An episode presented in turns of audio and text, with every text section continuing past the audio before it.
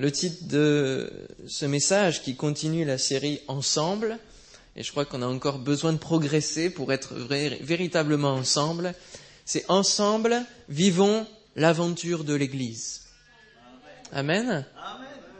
Ensemble, vivons l'aventure de l'Église. Oui, parce que l'Église est une aventure. C'est une aventure, eh oui. Des fois des défis, des fois des choses à escalader hein, pour avancer.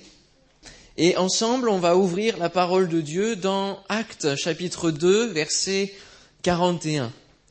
La dernière fois, on l'avait ouvert un petit peu plus tôt, lorsque les disciples ont reçu le Saint-Esprit.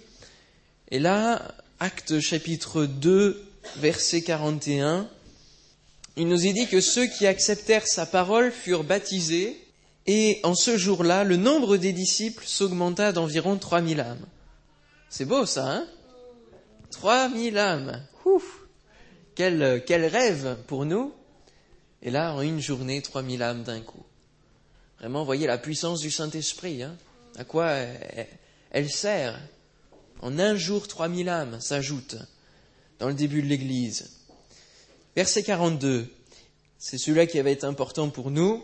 Il persévérait dans l'enseignement des apôtres, dans la communion fraternelle, dans la fraction du pain et dans les prières. La crainte s'emparait de chacun, et il se faisait beaucoup de prodiges et de miracles par les apôtres. Tous ceux qui croyaient étaient dans le même lieu, et ils avaient tout en commun. Ils vendaient leurs propriétés et leurs biens, et ils en partageaient le produit entre tous, selon les besoins de chacun. Ils étaient chaque jour tous ensemble, assidus au temple, ils rompaient le pain dans les maisons et prenaient leur nourriture avec joie et simplicité de cœur, louant Dieu et trouvant grâce auprès de tout le peuple. Et le Seigneur ajoutait chaque jour à l'Église ceux qui étaient sauvés. Et l'on dit ensemble Amen. Amen. Le Seigneur ajoutait à l'Église ceux qui étaient sauvés. C'est lui qui le faisait. Et pour que l'on puisse voir cela, pour que le Seigneur puisse ajouter à ce département, à cette église évidence des âmes, pour que ce soit lui qui, qui fasse cette part-là, nous avons besoin de faire notre part. Il y a une dimension de la vie chrétienne que l'on ne peut pas vivre seul. C'est la vie dans l'église. Celui qui vit sa vie chrétienne en dehors de l'église, il manque quelque chose. Il va lui manquer quelque chose. Dieu nous appelle à nous réunir. Dieu nous appelle à être ensemble. Dieu nous appelle à vivre des choses ensemble. Dieu nous appelle à apporter la parole de Dieu ensemble. Amen. À prier ensemble. À être dans la communion. La communion, koinonia en grec. La communion. Et ça, c'est un mot très très fort pour le Seigneur, d'être ensemble, d'être dans une communion.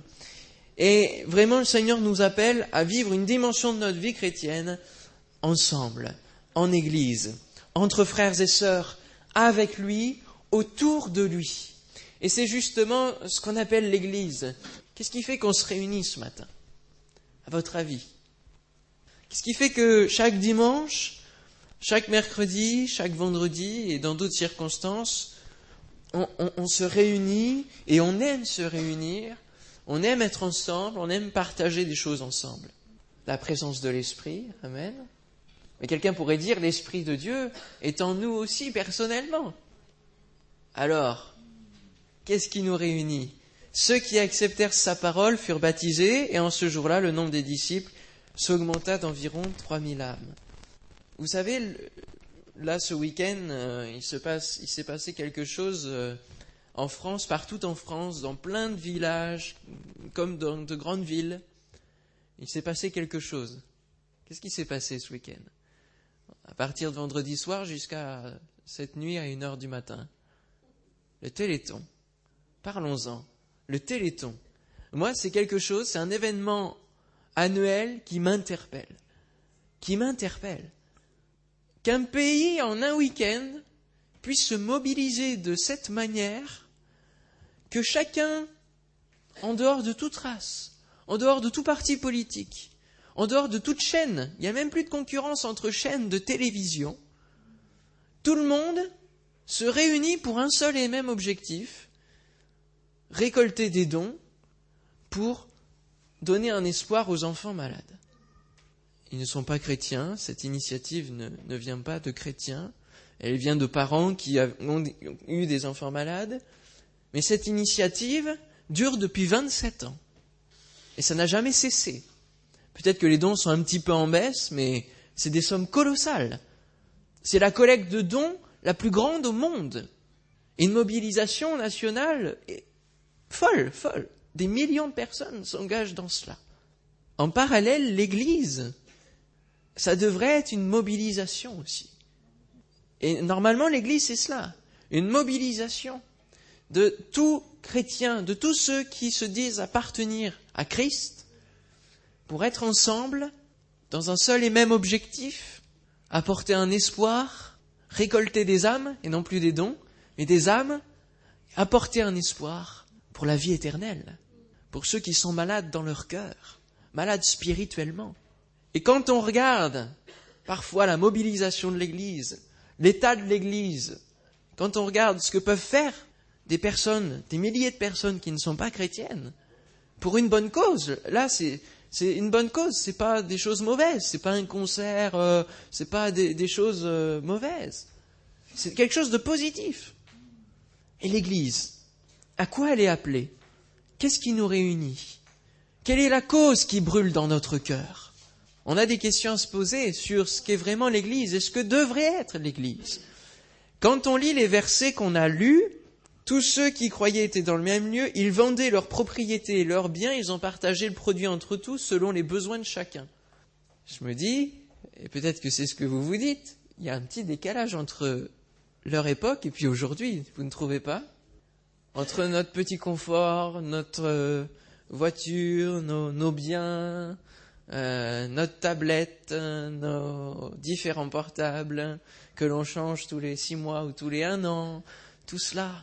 Et puis eux qui, vendent justement leurs biens pour subvenir aux besoins de leurs frères et sœurs, qui, qui commencent à connaître. Ils viennent tous de se convertir à l'instant, enfin, il y a quelques jours. Et ils sont capables de faire cela. Que devrait être l'Église aujourd'hui? Nous avons l'exemple de ce qui se passait au début.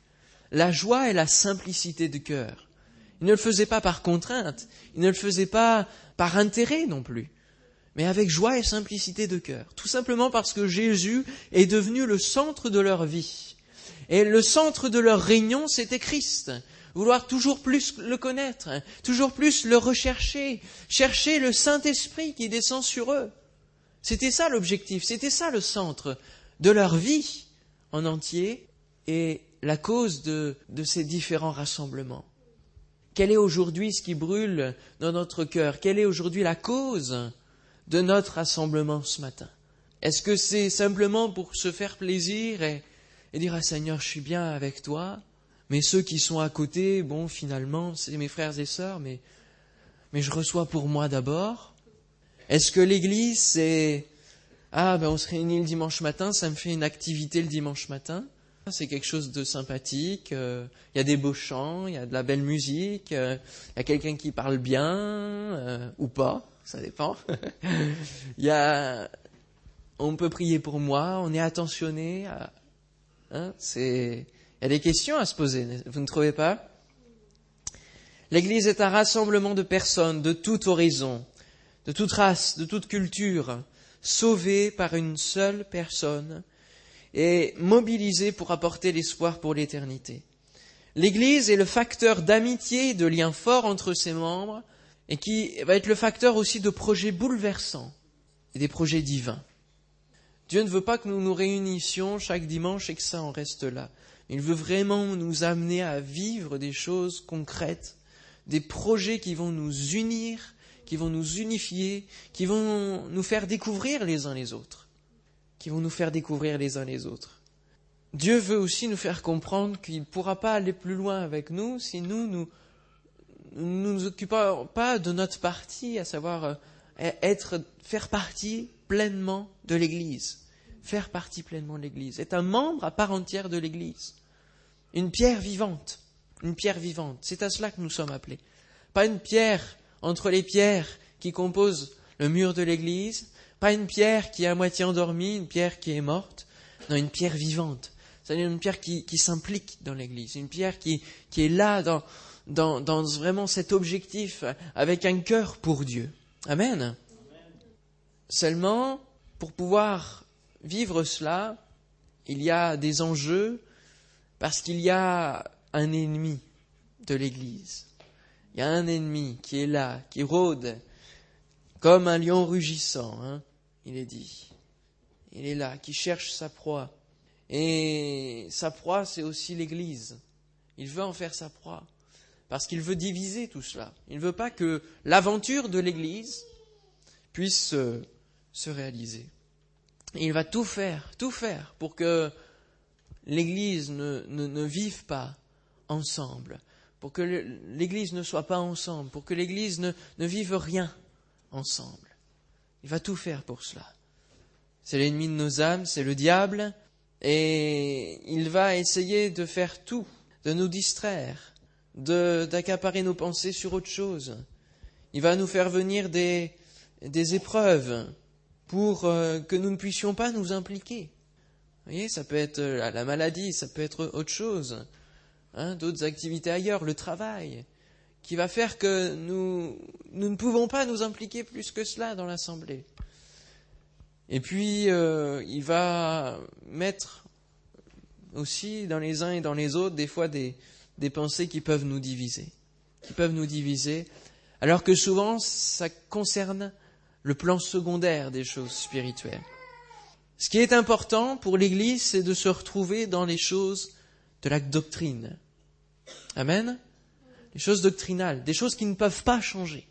Que Christ est notre Sauveur, que c'est lui la pierre angulaire de l'Église, que c'est lui qui nous sauve, que nous sommes sauvés par grâce et non par les œuvres, que Dieu est le Père de Jésus et que Jésus est pleinement homme mais aussi pleinement Dieu, que le Saint-Esprit fait aussi partie de la triunité divine et qu'il est là aujourd'hui pour nous aider, que la vérité se trouve au sein de la parole de Dieu et qu'il n'y a pas d'autres écrits qui démontrent la vérité et qui sont la parole de Dieu en dehors de la Bible, ces choses-là, il faut qu'on se retrouve dessus, qu'on soit d'accord. Et puis après, il y a des choses qui sont d'un plan secondaire, que Dieu ne, ne fixe pas de règles dessus. La manière de faire le culte, par exemple. Est-ce que Dieu nous a donné, eh bien, au premier, vous vous prosternerez pendant cinq minutes. En second, il y aura la prédication. En troisième, il y aura la louange. Et puis, est-ce qu'il a dit ça dans sa parole? Non. Il a laissé la liberté, et les apôtres aussi, ont laissé la liberté de, faire les rassemblements de, de la manière dont le Saint-Esprit nous inspire. C'est lui qui nous inspire malgré tout. Mais il nous laisse la manière, suivant la culture aussi, et il nous laisse là. Et cela, c'est quelque chose de secondaire. Et souvent, le diable va nous piéger en nous faisant faire des histoires au travers de ces choses secondaires. Et Dieu lui voudrait tellement qu'on s'occupe des choses centrales de la parole de Dieu. Amen. C'est tellement important, tellement important. Déjà qu'on soit d'accord sur ces choses premières, principales. Combien de fois l'Église, et je parle, moi je fais partie de l'Église, combien de fois nous pouvons nous laisser emmener, accaparer par ces choses secondaires? Il faut en discuter. On est d'accord, il faut en discuter. Mais lui, il se sert de cela, notre ennemi, pour nous faire perdre du temps, nous faire perdre du temps. Christ a dit, je bâtirai mon Église dans Matthieu 16, 18 je bâtirai mon Église. C'est Christ qui parle. Devant laquelle ni le pouvoir de la mort, ni les puissances infernales ne résisteront. Aucun ennemi ne pourra la détruire. Alors comment ça se fait que je puisse dire que l'ennemi cherche quand même à nous détruire Et que par certains endroits il y arrive, que ce soit ici ou ailleurs? Quand on regarde l'état de l'Église en France, comment ça se fait? Je laisse réfléchir un petit peu. C'est important que nous prenions le temps de la réflexion au moment même. Je bâtirai mon Église. Tout est dans ces quatre mots. Si nous bâtissons une Église sur la pensée de Benjamin Lamotte, sur euh, la prédication de Benjamin Lamotte, sur, euh, sur la, la vision des choses de l'Église de Benjamin Lamotte, l'Église pourra être détruite, l'ennemi pourra faire ce qu'il veut il y arrivera. Si nous choisissons de bâtir l'Église et de laisser à Jésus le soin de bâtir l'Église, si nous prenons en considération je bâtirai mon Église, alors oui, l'Église peut être victorieuse et conquérante, et l'ennemi ne peut rien faire contre cela. L'Église pourra avancer, l'Église pourra vraiment conquérir du terrain, gagner des âmes, parce que ce sera Jésus qui sera le chef. Amen. Vous êtes d'accord avec cela? Combien de fois nous pouvons, et on le voit au travers de, des fois de, divisions, au travers de, de pasteurs qui emmènent toute une partie de l'Église. Les chrétiens, qu'est-ce qu'ils ont fait en suivant le pasteur? Ils n'ont pas lu ce texte-là. Ils sont attachés à qui? À l'homme, et non plus à celui qui bâtit l'Église. Je bâtirai mon Église. Amen. Que moi je parte, je ne sais pas, dans, dans, quelques mois, on ne sait jamais. Que le pasteur Bench parte et que quelqu'un d'autre arrive, restez attaché à Christ. Amen. Restez attaché à Christ. Ne nous suivez pas. Parce que s'il m'en vient à mourir précocement, vous allez me suivre dans, dans le tombeau? Ben non. On est d'accord. Il faut que vous soyez attaché à Christ. Parce que lui, il est sorti du tombeau. Il est ressuscité. Amen. Et c'est lui que nous suivons pour l'éternité. Et c'est une église comme cela qu'il veut bâtir. Une église qui se prépare à être son épouse, qui se fait belle, qui s'unit. Comment une église divisée? Comment? Moi, je, m'imagine, et j'espère que ce ne sera pas le cas. normalement, ce ne sera pas le cas. Mais Jésus, attendant son épouse arriver, et il voit 36 sortes d'églises arriver. Vous imaginez la scène? 36 mouvements qui arrivent, différents, en face de lui, et qui se disent toutes être l'épouse de Christ. en gros, c'est cela en ce moment, avec les différents mouvements. Il faut réfléchir, il faut s'imaginer un petit peu. Nous nous préparons pour l'éternité, pour les noces avec lui. Amen. Alors ne nous laissons pas piéger par l'ennemi. Mettons notre confiance en Christ qui veut bâtir l'Église. C'est lui qui va nous donner la direction de ce mur-là, puis la direction de l'autre. D'accord? Pour former l'Église ensemble. C'est lui qui va nous dire, eh bien, cette pierre vivante, là, ce frère, cette sœur, elle va m'être utile ici. Je la veux ici, dans ce service-là, devant ce micro-là, pour me servir, pour être impliqué dans la louange. Tel frère, telle sœur, je, je la veux pour tel autre service, l'accueil des, des, des, nouvelles personnes, le suivi des nouvelles personnes. Telle autre personne, je la veux pour l'intercession. J'ai mis à cœur cela. Amen. C'est comme cela qu'il veut bâtir son Église. Alléluia. Alors, on parle beaucoup de, théories, des versets de la Bible qui nous parlent de, l'Église, hein, l'image. L'Église a beaucoup d'images. Hein c'est une épouse, c'est il euh, y, a, plein d'images de l'Église dans la parole de Dieu, mais concrètement, ça donne quoi? Concrètement, vivre l'aventure de l'Église, c'est faire quoi? Alors c'est persévérer dans quatre choses. Le verset 42 nous les nomme, nous les cite.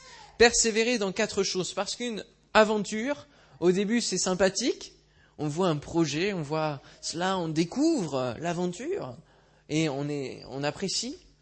Et puis après, il faut user de persévérance parce que ça devient difficile. Ça devient difficile. Hein. Plus on avance, plus on a des choix à faire, plus on a des choses à, entreprendre, et plus c'est difficile, et plus il nous faut user de persévérance. Alors, user de persévérance en mettant en pratique la parole de Dieu. Hein, il persévérait dans l'enseignement des apôtres. Il est vrai que le Seigneur nous a laissé la possibilité de faire le culte comme nous voulons, le rassemblement comme nous voulons, mais il y a un enseignement qu'il faut suivre, l'enseignement des apôtres, on le voit au travers des épîtres, au travers des, actes des apôtres, il y a eu des choses de poser pour l'Église quand elle a commencé à se construire. La première Église, hein, on l'appelle en, d'autres termes l'Église primitive, mais c'est un mot un petit peu qui a une connotation euh, par rapport à la, la création, hein, les, les, êtres primitifs. Alors bon, l'Église naissante, la première Église, il a fallu organiser certaines choses. Et du coup, au travers des épîtres, on a des enseignements. Hein, il a fallu mettre en place des anciens qui étaient remplis du Saint-Esprit, qui, étaient, qui avaient des critères, d'accord, qui sont nommés dans les épîtres et qu'il faut suivre. On a nommé des diacres pour cela, d'accord, pour euh, servir aux tables. Donc c'est pareil, il fallait certains critères dans la parole de Dieu. Et tout cela, tout cet enseignement des apôtres va nous servir à pouvoir mieux être dans l'Église, construire l'Église ensemble, vivre cette aventure. Amen. Dieu n'a plus suivi son peuple dès lors que celui-ci s'écartait de la direction donnée, autrement dit de, de ce qu'il avait dit, de sa parole. Mettre en pratique, que ce soit dans l'Ancien Testament ou le Nouveau Testament, dans le sens original, mettre en pratique, cela veut dire former, construire, fabriquer. Et nous construisons notre vie en mettant en pratique la parole de Dieu. On lui donne une forme lorsqu'on se met en action de suivre ce que la parole de Dieu dit. C'est bien de connaître la parole de Dieu, mais la parole de Dieu elle-même dit qu'il faut ne pas seulement la connaître, mais aussi la mettre en pratique. Mettre en pratique la parole de Dieu, la suivre, obéir au Seigneur. Il y a une partie d'entretien de notre vie spirituelle au travers de la mise en pratique. Le Seigneur nous dit de nous sanctifier, etc. Il y a une partie spirituelle. Et puis, il y a aussi plein d'autres choses. La parole de Dieu nous parle d'œuvres qui vont avec la foi et qu'il faut mettre en pratique. Je vous citerai quelques exemples. Aider son prochain, ça c'est pas pas forcément une œuvre spirituelle. Hein? Aider son prochain, c'est par exemple, euh, eh bien s'il a besoin que, que l'on l'emmène à tel endroit, eh bien qu'on fasse du, du covoiturage. Que s'il a besoin, un, nouveau voisin vient d'arriver, il a besoin qu'on l'aide à, à emménager, eh bien ça, c'est aider son prochain. S'il y a des travaux, s'il y a des choses comme cela, euh, quelqu'un a besoin de nourriture, ça, c'est aider son prochain et c'est pas forcément spirituel, mais c'est mettre en pratique la parole de Dieu. Amen. Faire en sorte que notre oui soit oui. Travailler à notre parole d'honneur lorsque l'on s'engage envers quelqu'un, l'importance de lui dire euh, de faire ce que l'on dit. Amen. Et ça, j'y travaille le maximum possible, surtout en, position de responsable, que lorsque je, m'engage envers une personne, je puisse honorer ma parole. Honorer ma parole et faire ce que j'ai dit. Ça, c'est mettre en pratique la parole de Dieu. Faire en sorte d'avoir un bon témoignage. Amen. Ça, c'est mettre en pratique la parole de Dieu. Le Seigneur nous, nous donne d'être sages, d'avoir un bon témoignage de savoir tenir notre famille, nos enfants, de les éduquer dans, de bons principes, dans de bonnes valeurs, les valeurs de l'Évangile. Amen. Tout cela, c'est mettre en pratique la parole de Dieu. Il y a beaucoup de choses. C'est très large, très large. On peut le faire seul, mais aussi on, peut le faire dans la dimension d'être ensemble, dans la dimension de l'Église, au travers d'événements d'évangélisation on se retrouve ensemble et on met en, pratique la parole de Dieu qui nous dit allez prêcher la bonne nouvelle à toute la création. Au travers d'œuvres sociales, lorsque le Seigneur nous dit euh, même un seul verre d'eau, ce que vous faites là, vous aurez une récompense dans le royaume des cieux. Ça, c'est mettre en pratique la parole de Dieu. Et les œuvres sociales comme la banque alimentaire ou comme d'autres choses. On peut être impliqué dans, dans, d'autres associations. C'est mettre en pratique la parole de Dieu. Vous savez, il n'est pas obligé que euh, l'on, crée forcément une association euh, euh, sociale en tant qu'Église. On peut être impliqué, moi j'ai vu des chrétiens être impliqués dans les restaurants du cœur, dans, dans d'autres associations sociales et humanitaires, et avoir la possibilité de témoigner et de, dire mais ce que je fais, moi, c'est parce que je suis chrétien, c'est parce que je crois, c'est parce que je mets en pratique la parole de Dieu et que je vous aime, tout simplement.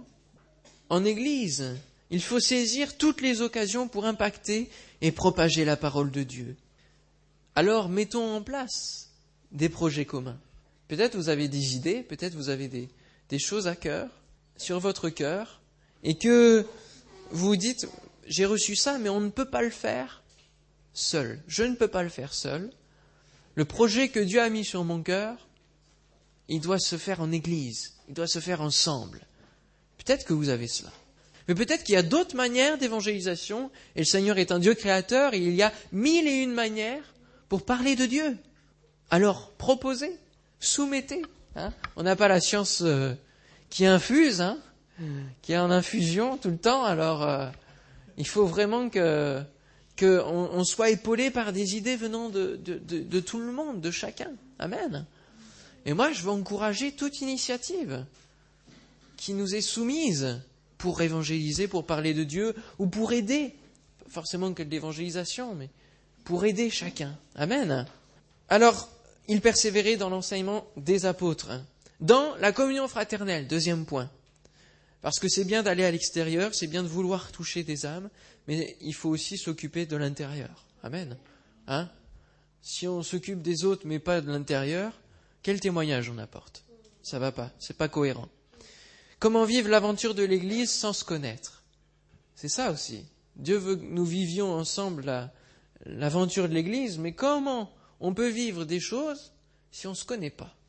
Je viens d'arriver, je commence à connaître petit à petit, à découvrir les personnalités des uns des autres. Vous commencez à me connaître aussi, un petit peu, dans mon fonctionnement, dans mes pensées, dans ma vision, dans euh, mes façons de voir, hein, dans mes différentes qualités, mes différents défauts aussi, peut-être.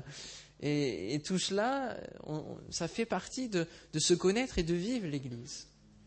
Si on se connaît, on pourra demander à la bonne personne de venir nous aider dans tel et tel domaine. Voyez? Acte 2, 44, 45. Tous ceux qui croyaient étaient dans le même lieu. Et ils avaient tout en commun. Ils vendaient leurs propriétés et leurs biens, ils en partageaient le produit entre tous selon les besoins de chacun. Voilà l'expression de la vraie communion fraternelle. Notamment. C'est vraiment l'expression de la communion. Vous voyez, ils avaient tout en commun. On retrouve le mot. Seriez-vous prêts, voilà la question pour chacun de nous, à vendre vos biens pour subvenir aux besoins des uns des autres? Hmm. J'ai dit un petit peu tout à l'heure, mais j'insiste parce qu'il faut qu'on réfléchisse. Moi-même, je dois réfléchir. Seigneur, est-ce que je suis prêt à tout donner pour mes frères et sœurs? Si tu me le demandes. Parce qu'il a demandé à Abraham de donner son fils. Hmm, c'est difficile. Et pourtant, l'attachement au bien nous fait rester sur terre, mes frères et sœurs. C'est la Bible qui le dit. Si on s'attache au bien, ça nous fait rester sur terre. Mais si on construit un trésor dans le ciel, quelque chose qui est éternel, eh bien, on aura l'éternité. Amen. Pensez au jeune homme riche qui avait tout fait, qui avait tout mis en pratique la parole de Dieu, tous les commandements. Lui, il avait tout, tout bien fait. Vous voyez, le premier point, il était OK. Super. Deuxième point, Jésus attaque, la communion fraternelle maintenant. Vends tout ce que tu as et donne-le aux pauvres. Euh. Il est reparti tout triste. Il n'a pas pu aller au deuxième point. Et il est vraiment important de réfléchir si en Église, et même personnellement, si on, on est dans l'enseignement des apôtres, si on est dans la mise en pratique de la parole de Dieu, si on est réellement, si on fait tout pour que la communion fraternelle puisse s'établir dans l'Église. Amen si on fait tout pour rechercher le bien de chacun, pour que chacun se sente à l'aise dans l'assemblée. C'est à nous de créer cela aussi. Amen. Dieu veut une relation entre nous et lui, mais il veut aussi une relation entre nous et mon prochain, mon frère, ma sœur. C'est là tout le sens de la croix. C'est symbolique, hein, mais c'est fort. Hein, dans un sens et dans l'autre. Il a tendu ses bras pour chacun de nous, et nous aussi, nous devons porter notre croix, c'est aussi s'occuper hein, de, nos frères et sœurs. Alléluia. Troisièmement, dans la fraction du pain. Alors on peut se dire, bon, vive l'Église dans la fraction du pain. La fraction du pain, ça correspond à la Sainte Seine, hein, d'accord, le souvenir de Christ. Et puis aussi, on le voit, ils étaient dans les maisons, ils partageaient aussi des repas ensemble. Hein. On pourrait mettre les, deux ensemble, mais la fraction du pain, c'est le symbole de ce que Christ a fait hein, avec ses disciples. Alors dans la Sainte Seine, il n'y a pas de problème, on se retrouve ensemble, hein. on vit cela en Église. Seulement, dans la fraction du pain, c'est aussi partager le pain et le donner à quelqu'un d'autre. Et le donner à, celui qui vient d'arriver, qui vient de passer par la repentance. Amen. Vivre l'Église dans la fraction du pain, c'est dire maintenant tu es mon frère, ma sœur, je veux partager et je veux vivre l'Église avec toi qui vient d'arriver. Amen. Je veux vivre l'Église avec toi. Je veux m'occuper de toi. Je veux prendre soin de toi. Je veux prier pour toi, te soutenir. Tu es dans le début de ta vie chrétienne et tu as besoin de soutien. Alors moi, je vais être là, comme un tuteur. Je veux pas être là à épier ta vie, mais je vais être là comme un tuteur qui va te soutenir dans les épreuves. Combien de personnes partent de l'église après être baptisées? C'est pas le constat que vous faites? Vous vous dites, mais c'est pas possible, ils se baptisent et puis après on les voit plus. Après ils décrochent. Et pourquoi? Parce qu'on ne vit pas forcément la, la fraction du pain, frères et sœurs. On s'occupe pas des âmes nouvelles. Ils sont baptisés, on croit qu'ils ont tout. Tout est fait. Tout est fini. C'est bon. Mais non, c'est le début. Le baptême est le début. Le baptême est le début de quelque chose de merveilleux, de la construction de notre vie chrétienne. Et pour cela, on a besoin d'être guidé. Si on, a des épreuves, eh bien, en, jeune, vie chrétienne, on n'aura pas le réflexe d'aller dans la parole de Dieu. Il faut que quelqu'un nous dise, hé, lis la Bible, tu vas voir, ça va t'encourager. Lis tel psaume, ça va t'encourager. Et puis moi, derrière, je prie pour toi. Hein. On te soutient en Église. On est là. Ça, ça change les choses. Vous ne trouvez pas? Entre un discours comme ça et puis entre rien dire, il y a une différence. Il y a une différence. Il faut, frères et sœurs, que nous prenions soin des âmes. Amen. Ce n'est pas forcément un travail qui est réservé au pasteur. Ce n'est pas un travail qui est réservé à une personne qui va être nommée pour cela. C'est le travail de chacun de nous. C'est le travail de chacun de nous. Et d'ailleurs, à la fin, je vous donnerai un petit exercice. Amen. Ils étaient chaque jour tous ensemble, assidus au temple. Ils rompaient le pain dans les maisons et prenaient leur nourriture avec joie et simplicité de cœur. Savoir ouvrir sa maison, savoir partager. Mais toujours dans la notion d'être autour de Christ. La fraction du pain, c'est le souvenir de Christ. C'est toujours autour de lui que l'on fait tout cela. Parce que sinon, après, on, dévie, on fait d'autres choses. Voyez, on partage, on ouvre sa maison à, tout le monde euh, pour, euh, pour euh, juste un, repas ou quoi. Il n'y a plus rien de spirituel. voyez, il, y a, des, il faut faire la part des choses. C'est toujours autour de Christ. Et quatrièmement, dans les prières. Quelle belle expérience de porter les sujets de prière ensemble et de voir l'exaucement ensemble. Lorsqu'on a des témoignages qui sont donnés, ça réjouit le cœur de tous, parce qu'on s'est tous impliqués. On a tous prié pour. Voyez Et ça, c'est important aussi.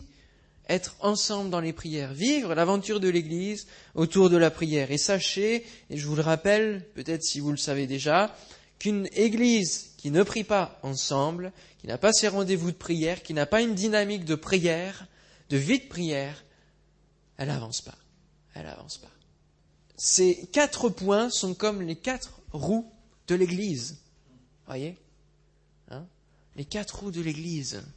L'enseignement des apôtres, la communion fraternelle, la fraction du pain et les prières, tout cela va nous faire avancer, nous propulser dans l'aventure de l'Église. Amen. Pensons à l'expérience d'acte 4, vous lirez chapitre 4, acte chapitre 4. C'est la lecture de votre semaine. Hein. Acte chapitre 4 et vous allez l'étudier lorsque les disciples ont reçu des nouvelles mauvaises de ce que les apôtres n'avaient plus le droit de rien dire, de rien prêcher. Alors les apôtres vont être libérés et puis ils vont partager cela, cette aventure, avec l'ensemble de l'Église. Et que va faire l'ensemble de l'Église? Ils vont pas tous partir en courant en disant ça y est, c'est fini, on a une épreuve, on, est perdu. Euh... Non, non, non. Ils n'ont pas dit non plus, bon, bah, on dit plus rien, on va se calmer, on va être tranquille, on va faire le travail en douce, secrètement. C'est ça qu'ils ont dit? Ouais? Je vois quelqu'un qui, bon. Non, ils ont fait quoi? Ils sont mis à prier. Ils ont dit, Seigneur, c'est pas possible, c'est pas ce que tu as promis, c'est pas ce que tu as dit. Ils ont rappelé les textes, ils ont rappelé la parole, ils ont dit, il est écrit. Alors maintenant, donne l'audace, donne encore plus d'assurance à tes serviteurs pour apporter la parole de Dieu. Amen. Et qu'est-ce qui s'est passé? Les lieux ont tremblé, les murs ont tremblé, tellement la prière, tellement l'aventure de l'Église dans la prière a été forte.